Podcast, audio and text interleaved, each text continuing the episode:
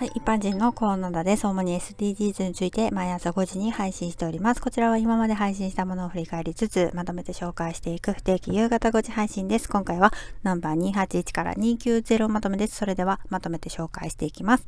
ナンバー281就活アドバイス2022年10月8日配信ですね。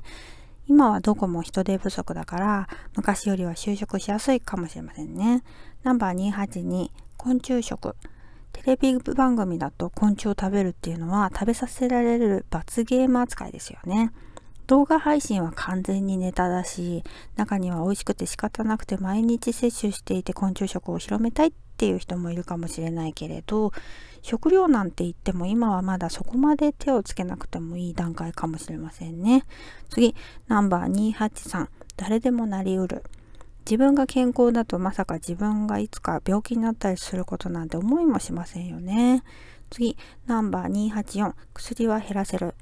薬を飲むことやたくさん処方されてたくさん飲むことが精神安定剤になってしまっているような人っていますよね。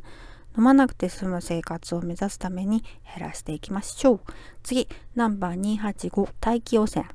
あの中国で見た光景が忘れられないんですけど、本当に効果があるんですかね。次、ナンバー286虐待。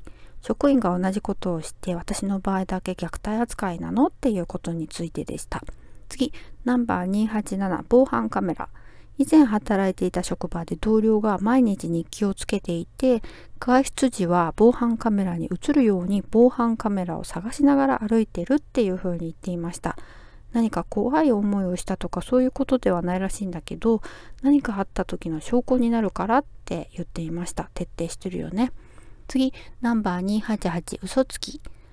元お笑い芸人のキングコング西野さんも同じような思いをしていてそんなエピソードを音声配信していました。自分を守るために嘘をつく人世代なのか何なのかいるんですね。次ナンバー289ヘルプマーク。